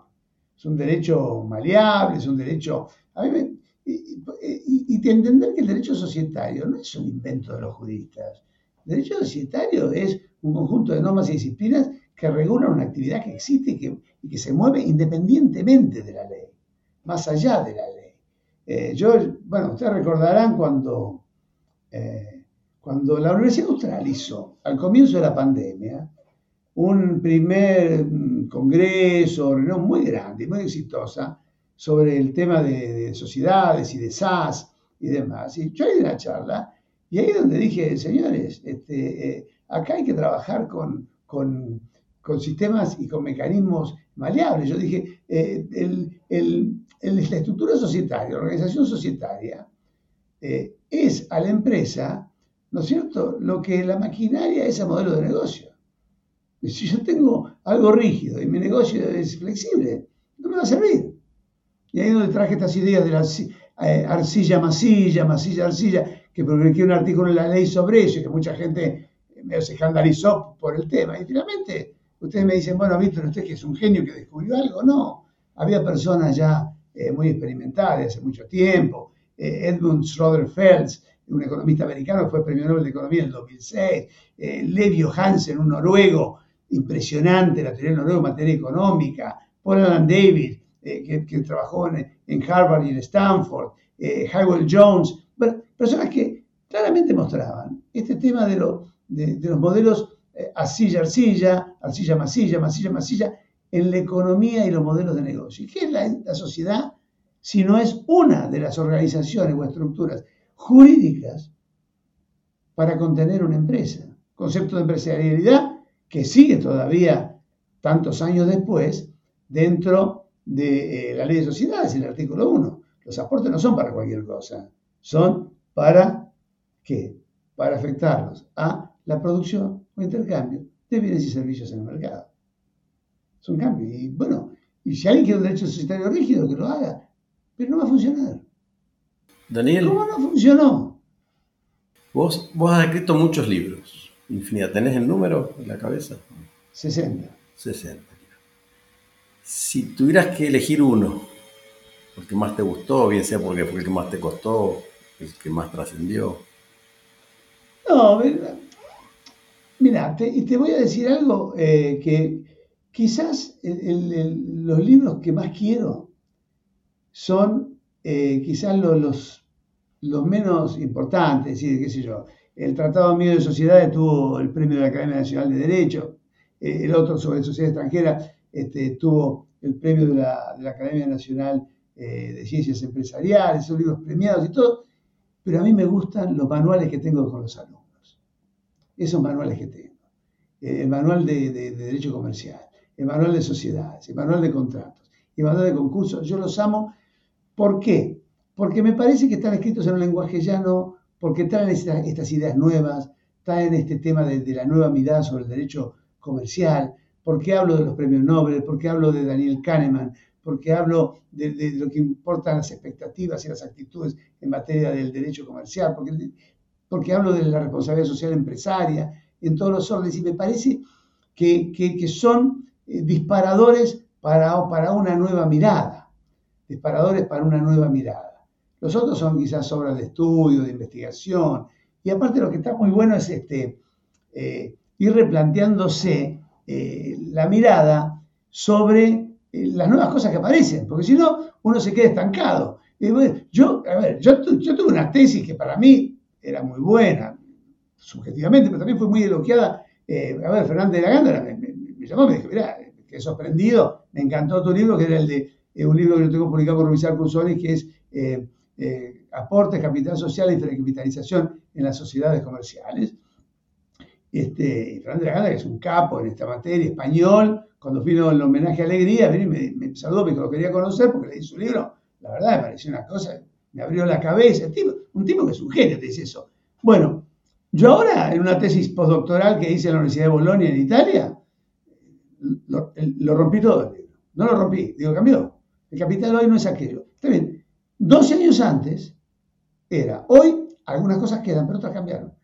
Hay una difuminación de capital social, porque también estos 12 años las cosas cambiaron. La gente me dice, ah, bueno, renunciaste a lo que existía. No. Es decir, yo hoy puedo hacer con el teléfono lo que en el año 2010 no podía hacer. Yo puedo pagar lo que en el 2010 no podía hacer. Yo hoy tengo eh, Alibaba, Airbnb, que en el 2010 no tenía. Entonces, bueno, estas cosas cambian. Hoy tengo los drones, bueno, cambian. Y entonces cambié. No digo que lo rompí, pero ahora, que es un libro que está saliendo ahora en eh, en estos próximos tiempos, eh, se llama la difuminación del capital social como elemento esencial en el derecho de sociedades. Es decir, no digo que no vale nada, vale, pero, no hay más esencialidad. No tengo capital, puedo funcionar igual. Eh, antes yo pensaba que no. Bueno, eh, la realidad mostró que sí. Y yo no puedo quedar, bueno, como escribí esto, ya lo dije, no, no sirve eso. Porque esto va a una velocidad enorme. El gran cambio tal vez sea la velocidad con que se producen los cambios. Bueno, esto es lo que dice Schwab. Schwab, este hombre, de, el autor del libro de la Cuarta Revolución Industrial, y que es el, digamos, el, ideólogo de este foro de Davos, donde va a, Suiza toda la dirigencia mundial una vez por año, él dice, esta Cuarta Revolución Industrial tiene mucha diferencia con las tres anteriores. Primero, la velocidad. Esto va a una velocidad exponencial que es muy difícil de seguir. En las otras la gente seguía. Eh, es decir, para llegar a las líneas de producción y el auto autónomo o al vehículo autónomo, hubo todo un proceso que la gente fue siguiendo. Para llegar a la lanzadera volante de Key, la primera, bueno, también hubo todo un proceso de construcción, de armado, de ensayo, de cuestiones. Para llegar a la tercera, que era la, eh, la revolución tecnológica, también eh, hubo todo un tiempo. Internet no fue siempre lo mismo. Eh, ¿Cuántos años estuvimos con la Commodore 68? después con, con, las máquinas esas que tenían una tarjeta y que leíamos en un pequeño visor renglón por renglón. Eh, después vino la máquina One, después vinieron las computadoras personales, MS-DOS y vino Windows. Este tema de que eh, es como un libro, que voy metiendo páginas que abro, que cierro, que cambio, que pongo un señalador, que corto, que pego, que llevo. Después vino Mac. Olvídate, todos los dispositivos unificados, una única cuenta, bueno, eh, todo eso nos, cambió, pero todo eso fue un tiempo. Es decir, hasta llegar hasta el iPhone, la, Mac, bueno, hubo todo un tiempo. Yo me acuerdo las primeras Mac que solamente usaban los diseñadores. Hoy, hoy esto cambió. Dice, primero la velocidad. Hoy esto va a una velocidad enorme, exponencial. Segunda cuestión, la profundidad del cambio. Es decir, acá no es un tema que, me agregaron algo. Es decir, bueno, tengo el celular, bueno, a ver, tengo el, el correo electrónico y el teléfono, qué bueno. Che, ahora te agrego la foto. Ay, qué lindo. No, la profundidad del cambio es tremendo. Cambia totalmente el sistema. El sistema de integrarse, el sistema de funcionar, eh, que, usted que no lo puede ver, el comando de voz. Este, no puede leer porque es ciego. Bueno, Salvato tiene una aplicación. Funciona como es el, cambio. Y tercero, y perdón, y cuarto, es el tema de cómo la tecnología impacta en la tecnología para generar nueva tecnología. Que esto no es un desarrollo lineal de la tecnología, sino que las tecnologías se van sumando a las tecnologías y van a terminar en estas tres grandes revoluciones que yo son que creo que las que vienen en esta década, que son los materiales inteligentes, los vehículos autónomos, eh, ¿no es cierto? Es decir, eh, los vehículos autónomos, eh, los materiales inteligentes y la impresión 3D. Son las tres cosas que me parece que marcan esta década. Esta va a ser esta década. Por ahora. Yo no sé si después en el 2027 aparece algo totalmente nuevo. Pero por ahora estamos en el tiempo de estas tres cosas. y todo de la mano de la inteligencia artificial. Todas estas cosas que de la inteligencia artificial. Si no vamos a, yo voy a tener una camisa, ya están, la camisa no está todavía en venta masiva, una camisa que tiene un material inteligente, que se abre y que se cierra para dar porosidad o no según la temperatura. Y la temperatura me la marca el pespunte que está conectado a internet. Y es un pespunte mm, milimétrico, que junto con el hilo tiene una fibra eh, mínima metálica, que está conectada a internet permanentemente y que si pone el aire acondicionado, cierra los poros de la camisa para que no tenga frío, y si hay calor, abre los poros de la camisa para que transpire. Bueno, cuando me tengan que hacer, no sé, un trasplante de riñón, el riñón lo van a hacer en una, en una impresora 3D. Ya están trabajando en eso. No, no vamos a tener más estas cámaras ni nada. Eh, vos vas a ver, o yo voy a ver eh, no tengo que mirar acá la pantalla del costado, ver el WhatsApp, si llegó o no llegó, porque voy a tener acá una pequeña línea por debajo del anteojo que a través de la pastilla se va a conectar a internet y va a dar ping. Fernando Pérez Walde dice que falta poco tiempo, ping. Ramírez está nervioso porque nos hemos consumido el tiempo previsto, ping. ver todo pasado por aquí, por, el, por la base del teléfono. Bueno, me olvido que esto es sin imagen, entonces yo me marco abajo del teléfono, ¿no? Pero, este, pero va a ser así. Pero ¿de qué estamos hablando? ¿O no ven televisión? Que están vendiendo un lavarropa que usted lo maneja desde el teléfono cuando viaja en colectivo. Dígame esto 10 años atrás. Yo decía eso y todos se reían. Decían, qué buen chiste, Víctor.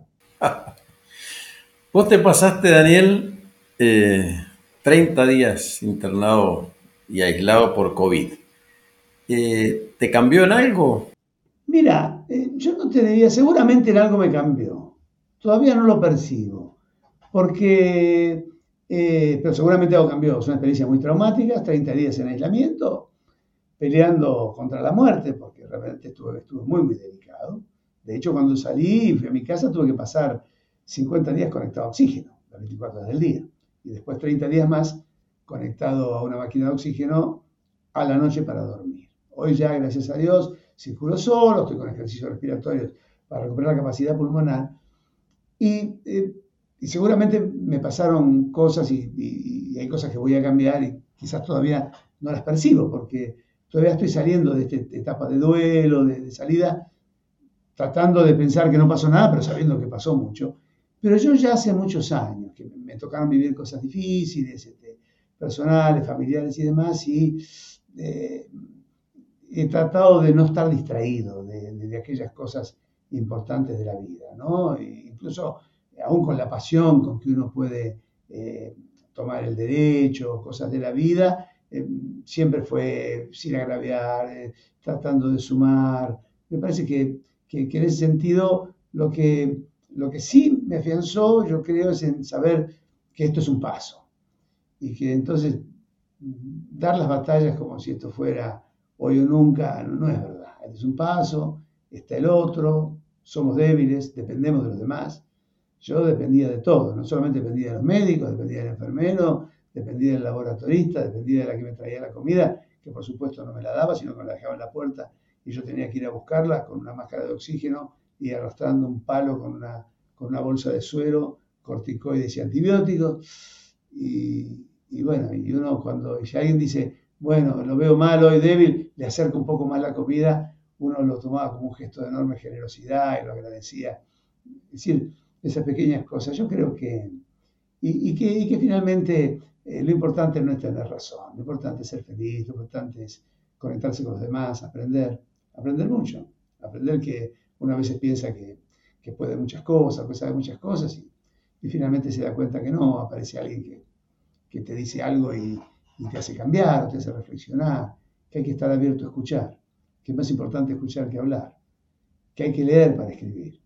La gente escribe, muchas veces yo digo que este es un tema ¿no? Eh, muy complejo entre nosotros. La gente piensa que se levanta una mañana, tiene una idea, y qué buena idea, entonces escribe, bueno, yo, y empieza a dar como pontificar. Y yo digo, perdón, ¿quién dice eso? ¿Dónde lo viste? ¿Dónde está? ¿Qué existe? No, bueno, se me ocurrió esto, vemos mucho acá. Gente que, que, que viene pontifica o que pretende ser original, diciendo cosas con palabras raras, y, no hay una, eh, realmente una investigación seria. Para poder afirmar algo hay que haber leído, hay que haber buscado, hay que haber esperado, hay que haber reflexionado. Eh, yo tuve una tesis, la tesis mía doctoral de sociedad unipersonal durmió 10 años, y no por vagancia, porque en realidad no estaba tan seguro de lo que estaba escribiendo. Y fueron saliendo cosas nuevas y me fueron motivando.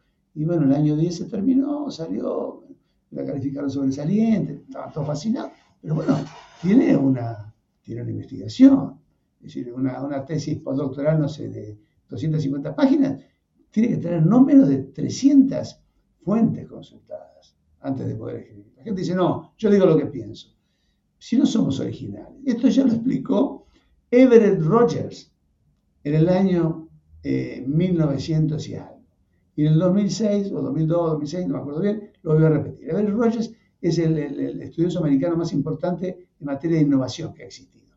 Dedicó toda su vida nada más que estudiar la innovación. Y dijo, miren, ustedes quieren ser originales, olvídense. Originales es el 2,5 de la población mundial. El 97.5 no es original. Y es más, se resiste a los originales y no le da bolilla a los originales. Los adoptantes tempranos no llegan a superar el 13% y el resto se va sumando a lo largo de los años. Pero si no sabemos de dónde partimos, uno, uno cree que es original, claro. Este, a veces escuchamos, vieron los políticos, yo siempre he dicho, qué sé yo, que al hombre hay que respetarlo. ¿Qué descubriste? Sí, que al hombre hay que respetarlo. Aristóteles lo decía, decían los sumerios, qué sé yo. Pero todo el mundo, yo digo, hay que, hay que leer, hay que estudiar, hay que ir a la base de investigación. Y vos para, para escribir, bueno, hay, hay, que, el tema no es que uno repite, pero si yo no sé cuál es el estado de la cuestión, ¿qué digo? Opino lo que me parece. Lo que me parece, imaginemos, qué sé yo, que un médico te mire y dice, para mí usted tiene hepatitis. Y resulta que lo que tenés es un cáncer que te está comiendo. El tratamiento va mal. Dice, pero perdón, hizo análisis, revisó el tema, hizo una tomografía, buscó. Bueno, esto es lo mismo. La gente dice, no, este, por ejemplo, eh, a ver, yo creo, no sé si si, eh, si, este, si Fernando eh, se acuerda, pero, este, o si Alejandro había estado en esa charla, pero cuando, por ejemplo, el tema de la SAS, que es un tema tan discutido hoy y demás. Bueno, yo demostré, pero, a ver, o intenté demostrar al menos, que, que, el proyecto, independientemente de que a uno le guste o no le guste lo que dice, es totalmente incoherente que los postulados que se decían los considerandos en el proyecto de ley eran totalmente falsos y que no se condecía tampoco con la parte dispositiva. Pero, a ver, no porque dije me parece que está mal. Fui a averiguar, cotejé la ley, entonces dice, bueno, no, esta es una cosa que inventó un gobernante para vaciar un gobierno. Digo, perdón, a ver, ¿qué otro país está? Está en 60 países, ¿desde qué año está? Que bueno, este postura, el estado de la cuestión es muy importante en la investigación y en la escritura. Y yo lo que siempre trato de inculcarle a, a mis eh, estudiantes de doctorado y de postdoctorado y, al equipo docente en mis cátedras es, bueno, me parece bien, ¿a ustedes les parece algo? Bueno, pero no lo afirmen. Vayamos a ver si esto es así o no es así. Cotejémoslo con la información que existe. ¿Quién ha hablado de esto? ¿Dónde existe este instituto? ¿Dónde va a? Y después, si siguen, digan. Y me parece bien que parten de la hipótesis. ¿Eh? Eh, y, la tesis, la demostración, nos dirá si la tesis está bien o está mal. Pero hoy vieron que la gente está muy feliz, esto es así, bueno, y se afirma. Y a mí, cuando yo digo esto es así, es porque lo miré, porque lo viste. y no me estoy poniendo como ejemplo de nada, sino que explico lo que es un método. ¿Qué es lo que tienen los americanos? ¿Por qué creen ustedes que las grandes ideas y los pensamientos salen de las universidades americanas? Porque tienen plata. No es verdad. Hay tantos lugares en el mundo que ponen plata. Por el rigorismo científico que se le pone y por el ingreso de tanta diversidad. Hoy la Universidad Americana, en el pensamiento, en el estudio, eh, están, están los asiáticos, los europeos, este, eh, los latinoamericanos, los propios americanos, miradas distintas, distintos géneros, y todos están investigando. Y yo no he escuchado nunca una persona que me diga, eh, qué sé yo, cuando el profesor, yo, pongamos el ejemplo de, de Timothy Schneider, ¿no es cierto?, de la, eh, de la Universidad este, de Yale, que el tipo habla de ideología y ciencia, el tipo dice, mire, acá es muy fácil, la gente se confunde. Tiene una ideología, piensa en algo y entonces cree que está haciendo ciencia. Y esto no funciona así, porque la ideología se basa en temas de dogmas y de fe y de creencias. La ciencia se basa en datos. Entonces, si usted quiere hacer ciencia del derecho, bueno, datos. ¿Tiene datos? ¿No tiene datos? No tiene ciencia. Vos eh, citaste a, a Fargosi, hiciste alusión a Fargosi como un maestro importante en tu, en tu vida. ¿Algún otro que, te haya marcado? Sí, a ver, eh, eh, yo, ¿por qué, a ver, ¿por qué digo maestro? Porque me acompañó, porque yo fui su discípulo. Entonces, sí, tuvo el rol de maestro, me enseñó la, cómo se hacía en la cátedra, me enseñó a leer a los italianos, me enseñó en esa época no había internet, verdad, me enseñó cómo ir a la biblioteca, me enseñó dónde buscar, este, me, me dio datos de editores eh, europeos a los cuales uno le escribía y le mandaba los libros por carta y te mandaban el catálogo, datos que hoy es fácil, uno se pone en una plataforma de búsqueda y, encuentra. En aquel momento, si alguien no te traía de la mano esos datos, era... y él, y, conmigo personalmente nunca se guardó nada. Cuando descubrí una cosa nueva, cuando decía algo, me avisaba. decía, che, salió un librito chiquito, italiano, que él tenía. Él tenía una sala de reuniones con una biblioteca eh, petiza, donde tenía unos libritos chiquititos que eran todas las cosas nuevas que él encontraba y de las que iba a hablar cuando iba a las charlas o, en la cátedra, ¿no? Entonces, cada vez que salía algo me contaba y me, informaba para que yo estuviera al tanto de lo que, de lo que iba pasando. Ahora, también este, maestros este, muy interesantes, profesor Alperín, aunque yo no compartía muchas, muchísimas de sus ideas, me parece que fue una persona importante. Yo no lo traté, pero me enseñó a través de los libros. Eh, eh, Hugo Richard, por ejemplo, me parece que es una persona también muy interesante y conmigo realmente fue una persona muy generosa, fue mi director de tesis eh, doctoral, me ayudó y me acompañó mucho eh, en ese proceso a reflexionar, me comentó los borradores, es decir, yo también de él aprendí. Y, pero cuando hablo de, de maestros, personas relevantes del derecho comercial, hay muchísimas. El profesor Cámara, por ejemplo. Héctor Cámara, una persona que era muy difícil en el trato personal, una persona muy tímida, muy retraída, incluso en las charlas, era hasta aburrido. Pero el hombre era un genio, sabía muchísimo, tenía un pensamiento muy claro y aparte conmigo fue muy generoso porque eh, me, atendía, hablaba conmigo, conversaba, me prestaba atención cuando yo no era nadie y él era un consagrado.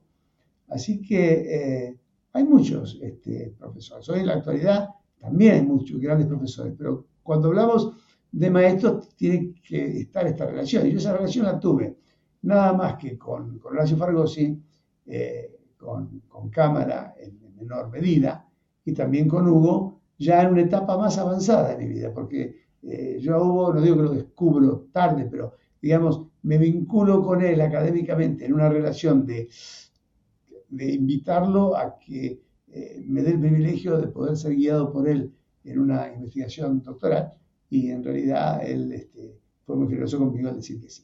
¿Qué recomendaciones le darías a abogados jóvenes que se están metiendo en este mundo del derecho comercial, societario? Que entiendan que el derecho, que, el derecho, que el derecho los viene a buscar desde una orilla distinta. Si ellos piensan que el derecho va a venir a buscar para que le digan cómo es la ley, qué hacen con esto, el derecho los va a buscar para construir. Que, el abogado hoy es un constructor.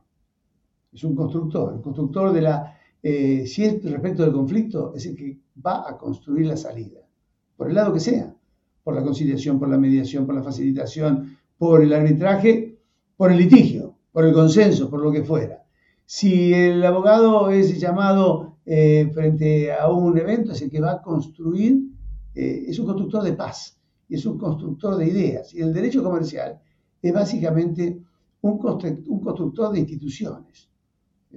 hoy, porque viene la demanda, tiene que construir, tiene que saber que es un instrumento. Acá el abogado piensa, muchas veces que él es el pensador y el que dice a la gente lo que tiene que hacer, y usted tiene que hacer esto, y lo mira al cliente, vos tenés que hacer. No. ¿Vos qué querés hacer?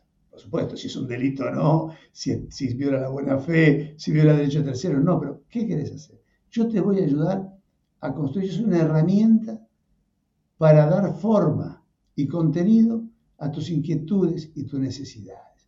Entonces, esta historia. Mira, yo el otro día eh, fue muy gracioso porque eh, abrí el segundo cuatrimestre de mi cátedra en la UBA, es virtual, yo siempre recorro las comisiones o una clase inaugural. Ahora las clases inaugurales son por, Zoom.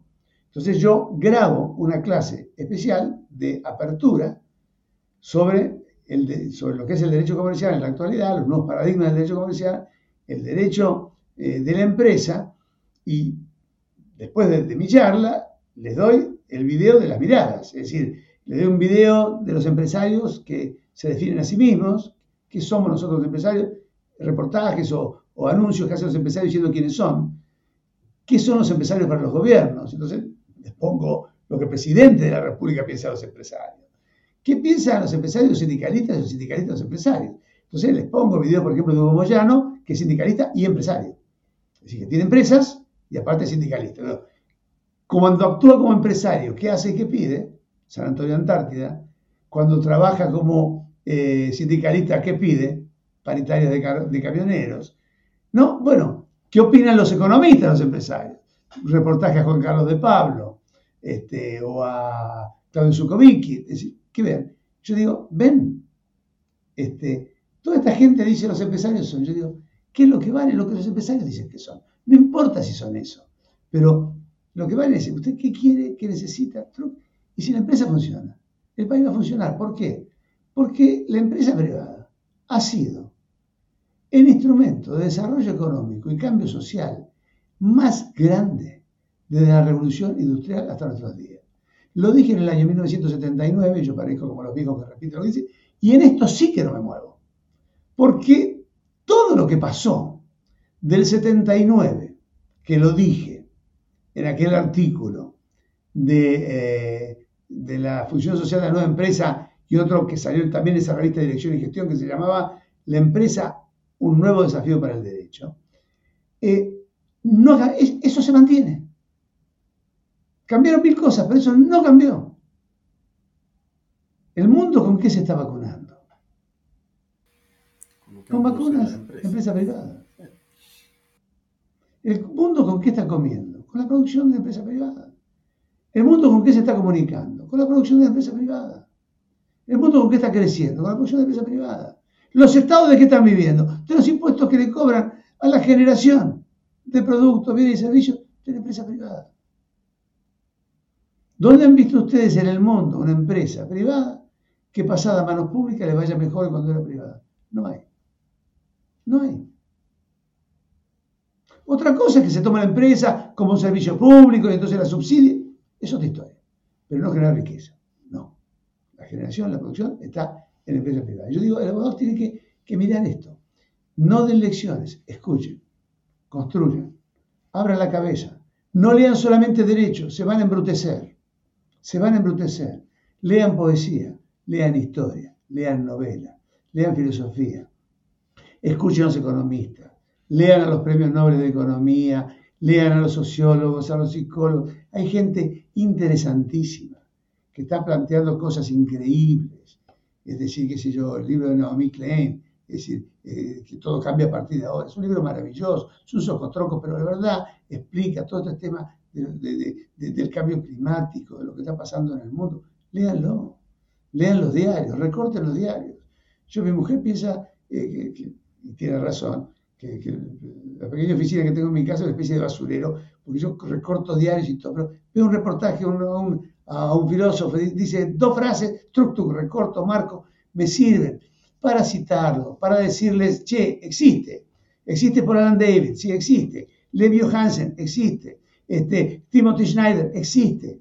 No importa si lo querés ir a ver, tenés que saber que existe, tenés que saber qué dicen, porque dicen cosas interesantes que tienen que ver. Eh, Schneider habla de ideología y ciencia.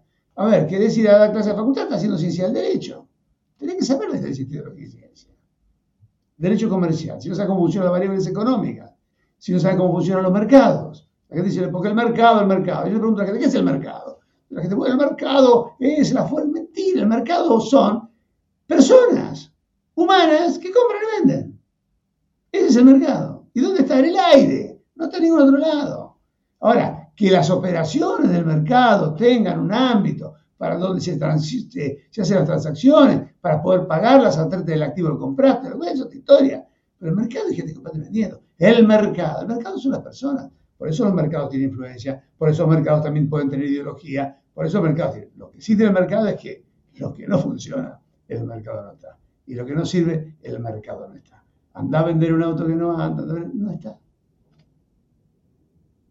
Qué buena conversación, Daniel. Pasó volando. Bueno, me alegro que les haya gustado. Y me voy con una anécdota muy divertida, que es eh, quizás todo lo que les gusta el derecho societario y ven el conflicto societario, piensan que el conflicto societario es un tema de grima eh, jurídica, legal, instrumental, tribunalicia. Y eso parte es verdad. Pero el conflicto societario es una realidad humana. ¿eh?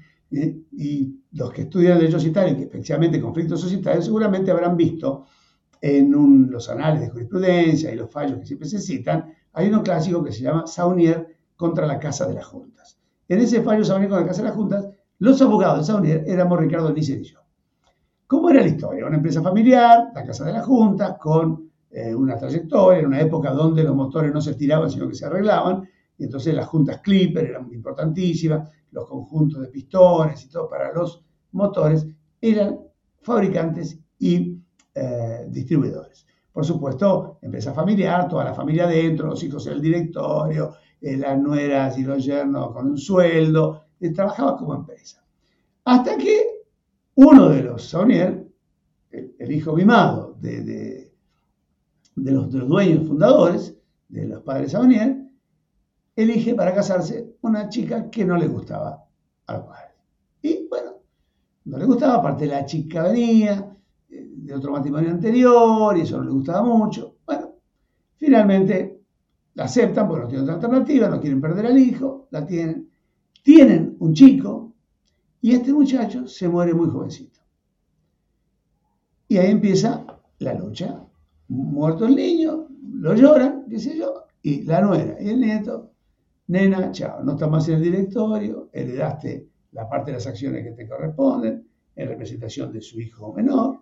Y bueno, se acabó, no más obra social, no más tarjeta de crédito, en esa época era una tarjeta llamada credencial, me acuerdo que no existió más, las primeras tarjetas que había, este, no te pagamos más los gastos del auto, no te pagamos las expensas, nada, la mujer, indigencia, no repartimos más dividendos, no hacemos nada, la empresa no está ya. Nuestro hijo murió y con él moriste vos también, afuera con el nieto.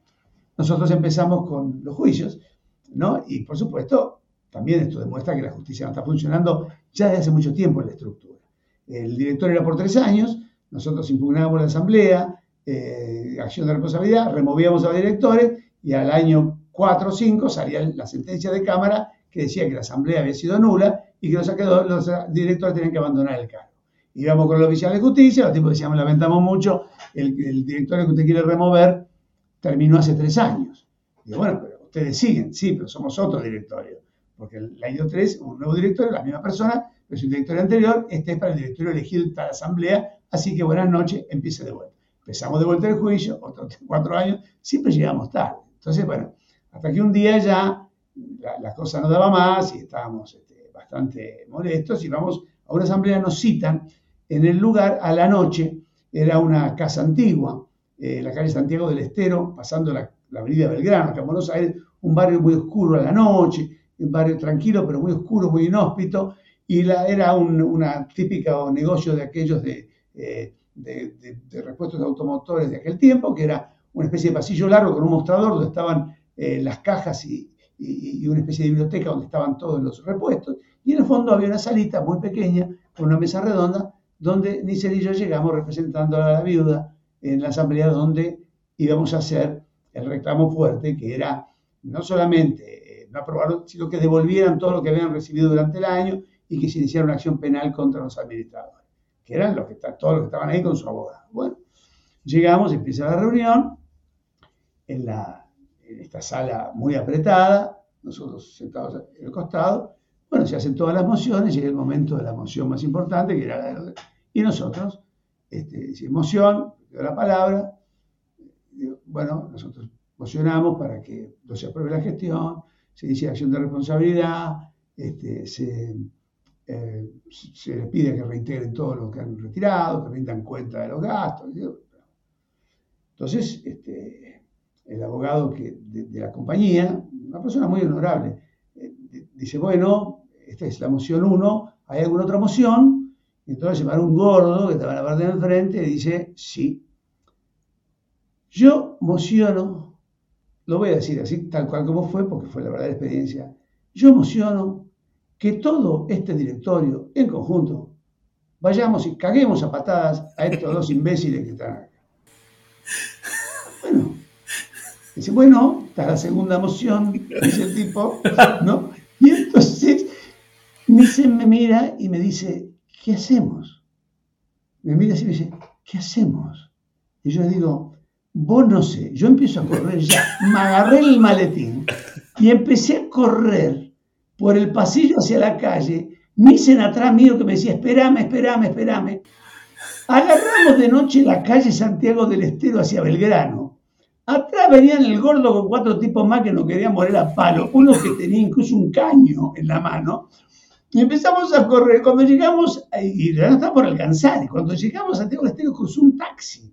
Y nos tiramos arriba del taxi, el tipo frenó, nos metimos adentro, cerramos la puerta y los tipos estaban golpeando la puerta y el techo del taxi, de nos vamos a matar, vamos a matar. Bueno, y escapamos, pudimos escapar.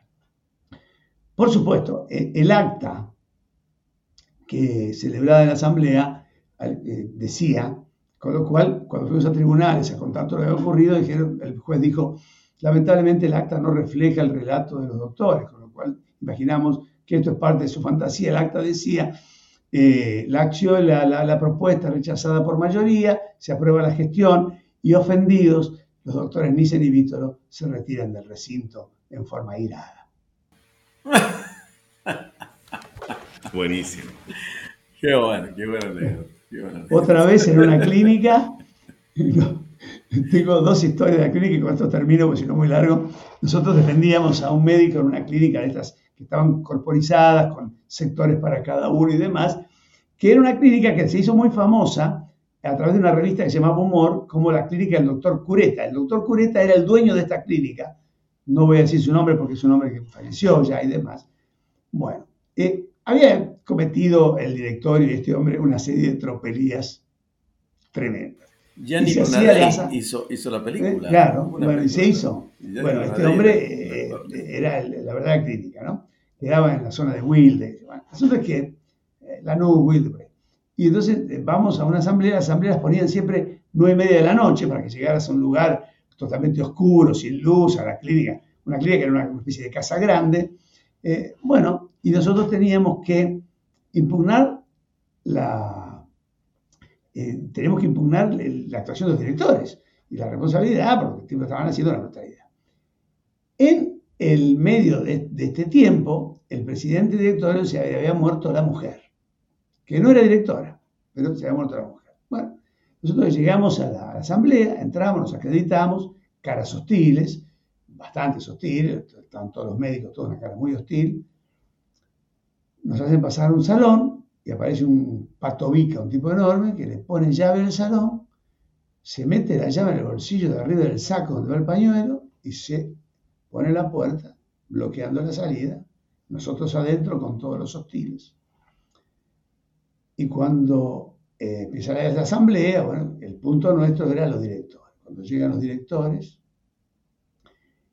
este hombre, cureta, le dice un minuto, por favor, se abre la puerta, y aparecen dos personas con velones prendidos, una foto de la muerta con un crespón negro cruzándolo y lo pone presidiendo la reunión, homenaje a la muerte, qué sé yo, y una carta, decía, una carta de la muerte donde decía que los directores eran las personas más maravillosas del mundo, que habían hecho todo.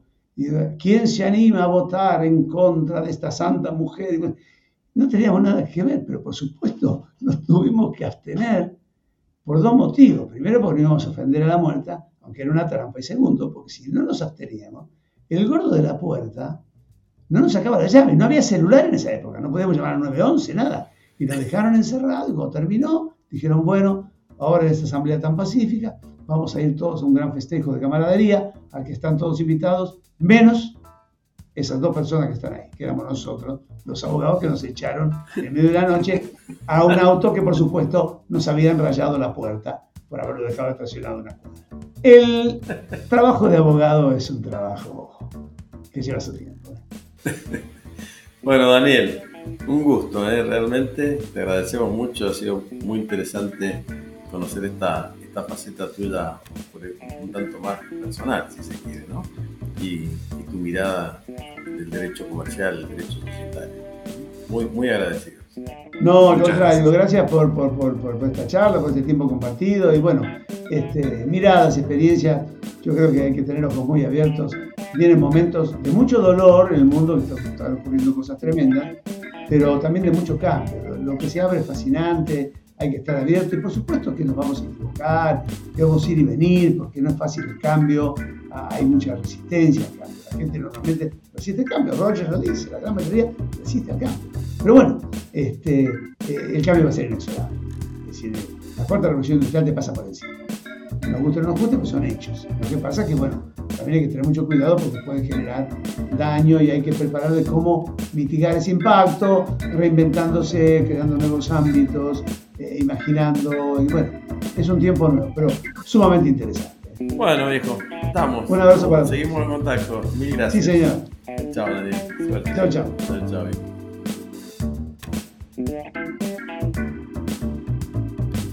Muchas gracias por acompañarnos hoy. Esperamos que lo hayas disfrutado tanto como nosotros. Soy Fernando Pérez Gualde. Mi nombre es Alejandro Ramírez y esto fue Afectio Societatis.